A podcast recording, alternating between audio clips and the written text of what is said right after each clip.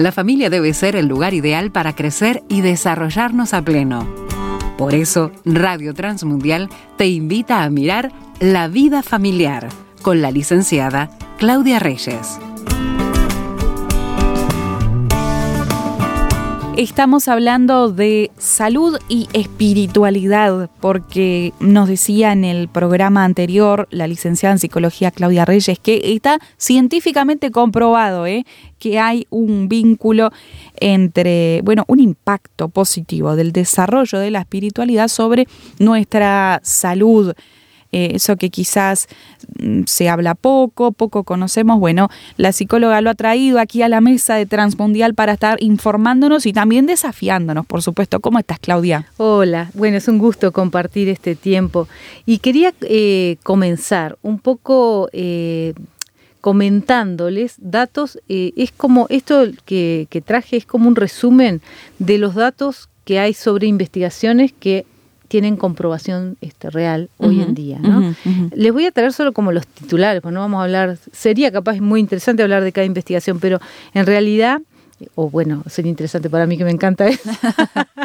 Pero no, seguramente a algún oyente también le va a interesar. Pero lo interesante acá es, bueno, les, los voy a dar solamente los titulares, pero si quieren investigar, buscan esta información y hay mucha información en internet. Mira. Este, si uno entra en, eh, de repente en alguna eh, universidad y busca por entrar a la biblioteca, que en general se nos permite como navegar en las primeras este, en las primeras publicaciones que tienen, algunas comparten cosas interesantes, podemos investigar un poco de esto. Yo creo que los cristianos tenemos que investigar y leer y, bueno, y aprovechar eso, aprovechar lo, que hay hoy en día a través de, de estos este, medios que nos habilitan a eso, buscar por internet, buscar en las este, bibliotecas, buscar en las universidades que hoy se puede a través de, internet. Así que les animo a, investigar un poco. Pero yo les voy a tirar solamente los titulares, digamos, los títulos de algunos datos que se han encontrado. ¿no? Por ejemplo, la espiritualidad dice una de las investigaciones, contribuye a una mejor salud física y psicológica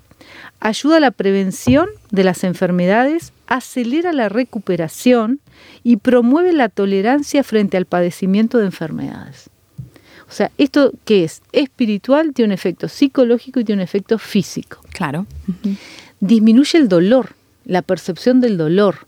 No es lo mismo, y esto es un poco, yo siempre me, acuerdo cuando leo estas cuestiones, eh, había un estudio hace muchos años atrás que demostraba que aquello de eh, la caricia de la mamá sobre la herida del niño, ¿se acuerdan que, las que somos mamás de, con hijos más grandes, en algún momento se cayeron nuestros hijos y lo que hicimos para ayudarlos fue este, pasar la mano por la herida y decir, ah, ya está, ya está, no pasó nada, no sé cuánto, no es una caricia. Y uno dice, eso no es nada, es como decirle, tata, levantate y ya está.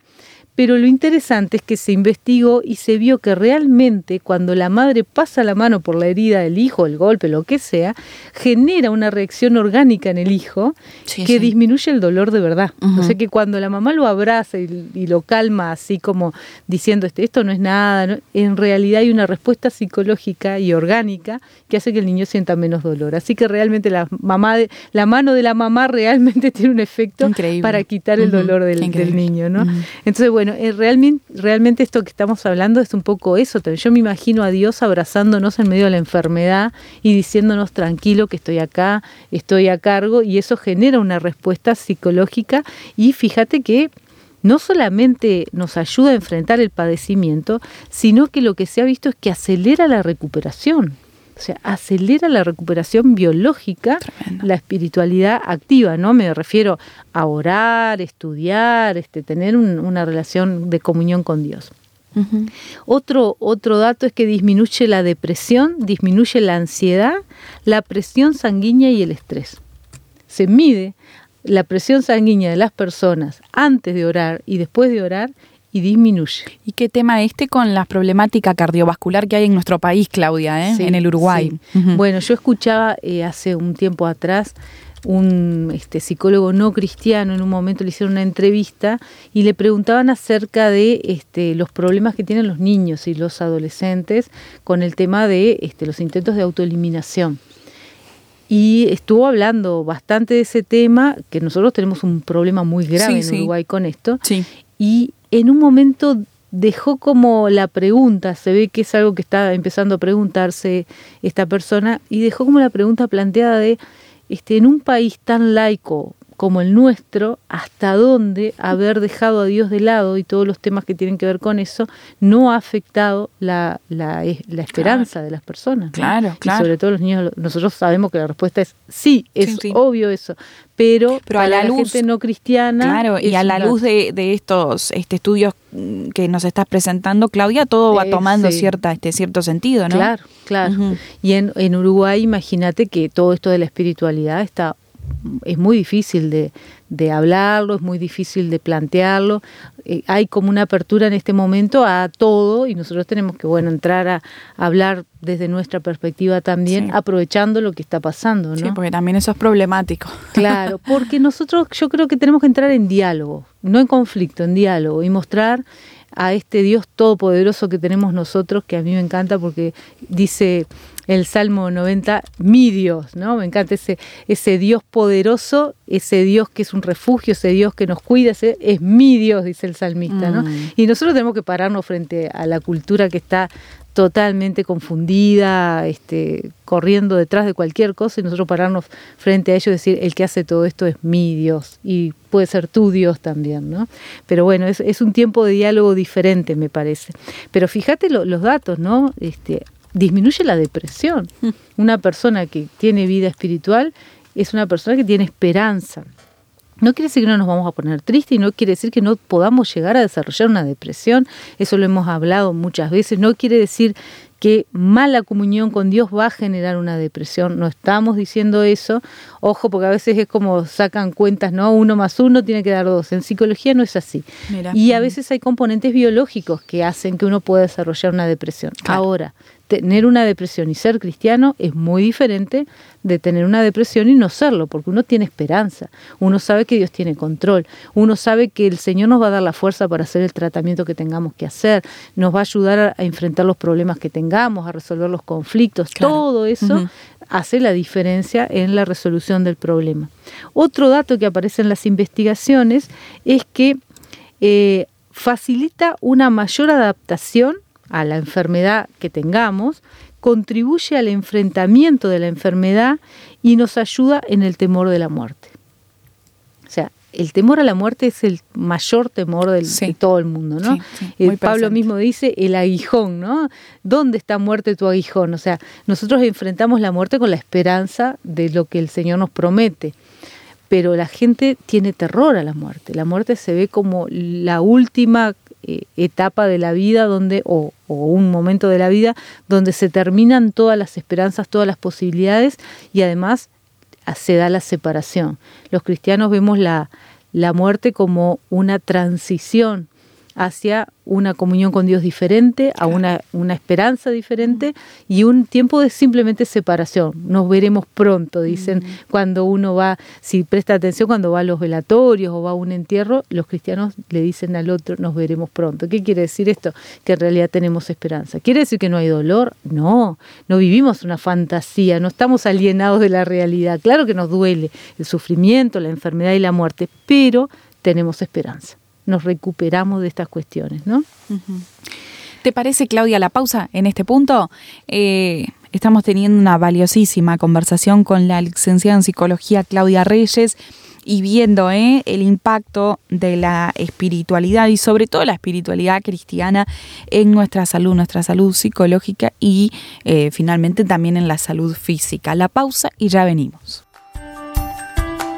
Si quiere opinar, póngase en contacto con nosotros. WhatsApp, signo de más, 598 91 610 610.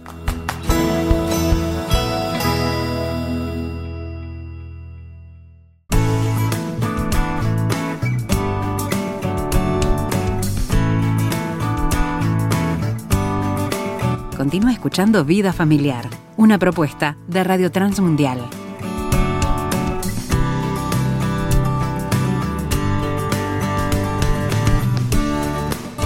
Nos hace bien, ¿eh? nos hace bien a usted y a mí tener puesta nuestra fe en el Señor Jesús.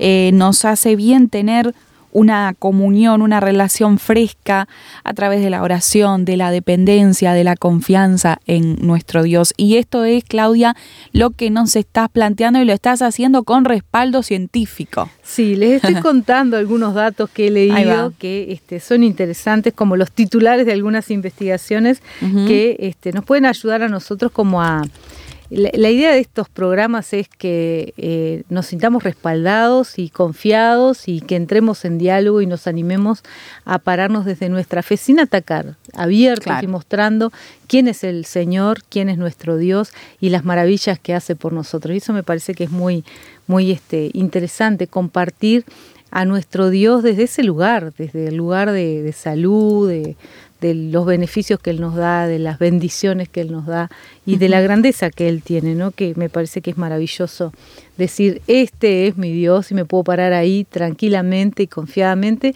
y no para atacar, sino para mostrar este, que, que es interesante conocerlo realmente, ¿no? Claro. No, no, este, a veces la gente está todo el tiempo, yo miro los, los estados o las cosas que la gente pone y pone celebridades y cuestiones, pero no cuenta su experiencia espiritual. Yo creo que sería un, un lugar muy interesante publicar este, qué pasa con nuestra vida espiritual, las cosas que el Señor hace por nosotros, ¿no? Entonces, en vez de una celebridad, este, contar de nuestro Dios, y me parece que es mucho más puede, puede ser un sí, edificante para todos. Interesante para otros, ¿no? Sí, sí. Otro elemento que les comparto, que encontramos en algunas investigaciones, dice que la espiritualidad favorece un mejor afrontamiento de la condición de discapacidad asociada a una enfermedad crónica. Por ejemplo, tengo diabetes. Esta espiritualidad, esta relación con Dios me va a ayudar a afrontar eso y me va a dar la capacidad, me va a fortalecer para poder resolver esa situación, si tengo que tomar medicación, si me tengo que cuidar. Yo voy a entender como cristiano que el cuerpo es templo del espíritu entonces yo tengo que cuidar mi organismo, no puedo estar comiendo cualquier cosa, por ejemplo, y después decirle al doctor que no tengo dominio propio, porque la Biblia me dice que yo tengo que desarrollar el dominio propio. Me van a dar medicación y voy a hacer lo que tengo que hacer y la voy a tomar en tiempo y forma porque entiendo que tengo que cuidar mi organismo. El Señor me está proveyendo de herramientas para resolver el problema. Esto hace un cristiano. Un no cristiano entra en conflicto, se enoja, se pregunta por qué le toca esto a él, no es justa la vida y cuántas cosas de ese tipo que lo único que hacen es realmente empeorar la situación. Entonces, sí será este, interesante. Pienso en algunos ejemplos, porque estos son como datos generales, pero pienso en algunos ejemplos de personas que conocemos en nuestras congregaciones, en, o, a veces hasta gente cristiana que, que ha dado su testimonio en, en otros países también, mostrando que aún en situaciones que parecieran imposibles de, sobreponerse, las personas se sobreponen. Y ah. lo hacen porque entienden el propósito del Señor para su vida y entienden el impacto que puede tener esa vida sobre, sobre otros, ¿no? Por ejemplo, estoy pensando ahora el ejemplo de Nick. No tiene piernas, no tiene brazos y sin embargo es la persona que más ha impactado la vida de los jóvenes y los adolescentes en este último tiempo y mostrando que se puede vivir una vida plena, una vida realmente de bendición para otros, o sea, cuál es el propósito y el sentido de la vida. Esto es otro elemento que la vida espiritual realmente activa y fortalece, ¿no? Estamos en un tiempo en el que eh, yo creo que como estrategia cultural, Satanás ha logrado hacernos eh, concentrarnos demasiado en nosotros mismos. Ah, sí. Ah, nosotros somos, eh, estamos en una cultura que es muy egocéntrica, muy individualista, pero los cristianos también se han contagiado de esto lamentablemente. Entonces siempre pensamos en función de nosotros no estamos abiertos a la interrelación con otros. E, esta cultura es muy diferente a la cultura del primer siglo, por ejemplo, en la Biblia, eh, lo, cómo vivía Jesús. Jesús cuando pensaba en pecado individual pensaba en pecado colectivo también, por ejemplo, ¿no? Cuando alguien pecaba, todos estaban afectados por ese pecado. Eso pasa hoy en día, pero nosotros no lo vemos. Yo pienso, si yo peco es asunto mío. Sí, y es más, la gente te dice, si yo no le hago mal a nadie, entonces... pero la verdad es que lo que yo hago afecta a los otros. Capaz que no me doy cuenta el mal que le hago, pero le hago mal. Un padre que no está comprometido con el cuidado de sus hijos te puede decir, bueno, yo le proveo el dinero que necesitan y hago mi vida. Bueno, está afectando negativamente. Ese pecado de esa persona afecta a toda la familia. Entonces, eh, esta cultura tan individualista nos hace centrarnos en nosotros mismos. Y esto realmente está generando, yo creo que en parte sería una explicación a investigar, pero sería un tema interesante ver si los niveles de depresión no tienen también que ver con esto de yo, mi, mío, a mí. Lo único que pensamos es en nosotros. Entonces me deprimo, me frustro, me enojo y decaigo y me enfermo porque estoy solamente pensando en mí.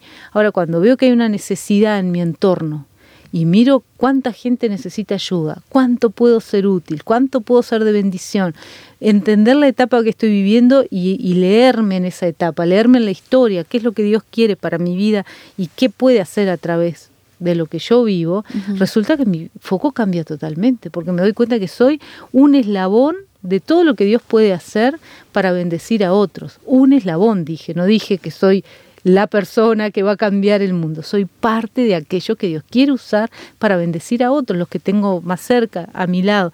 Entonces la espiritualidad nos ayuda a esto, a vernos, a entendernos, a analizar, bueno, qué es lo que Dios puede hacer a través de mi vida, qué quiere hacer conmigo y cuál es el sentido y propósito de mi vida.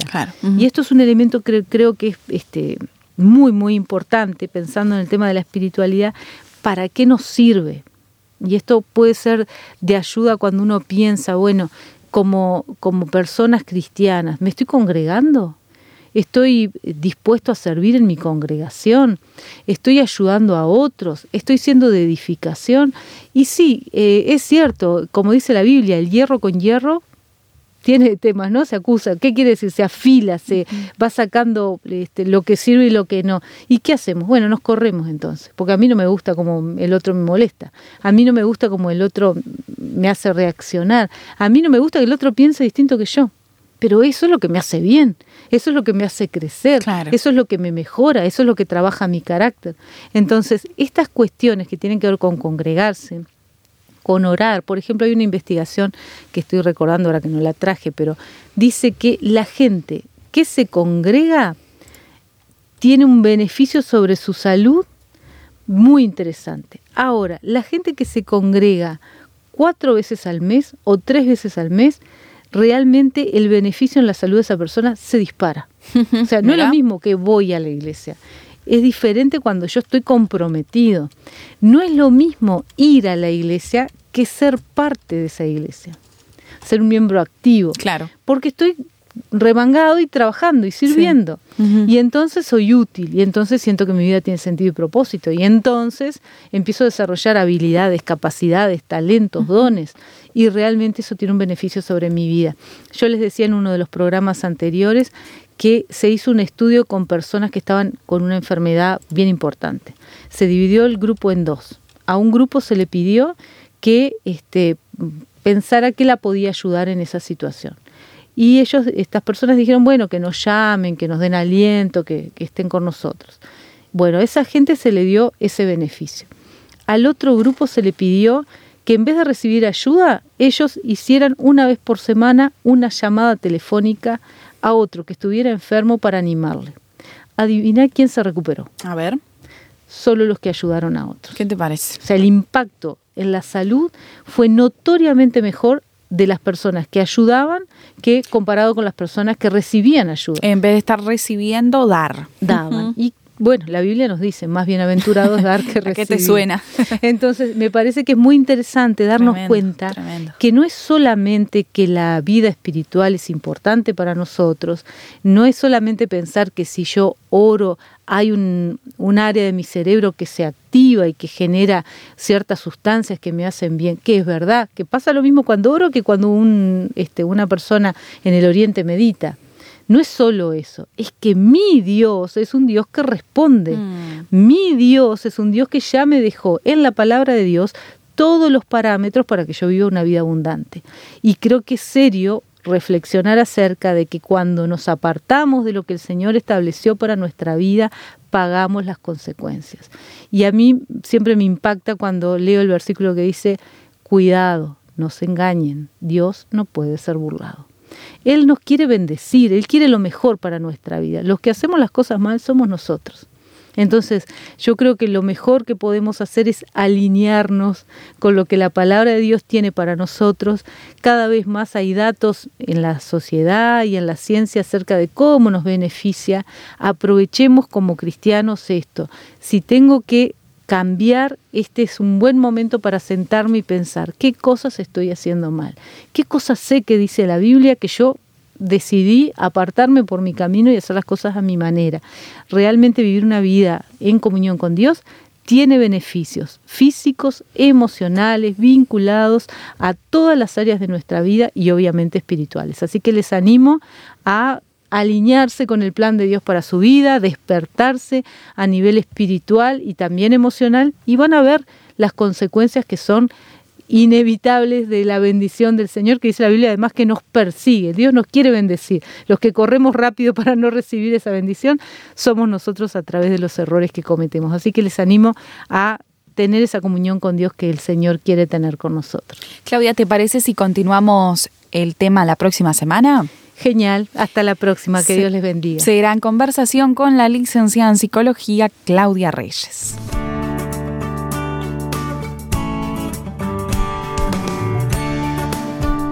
Vida Familiar con la licenciada Claudia Reyes. Es una producción de Radio Transmundial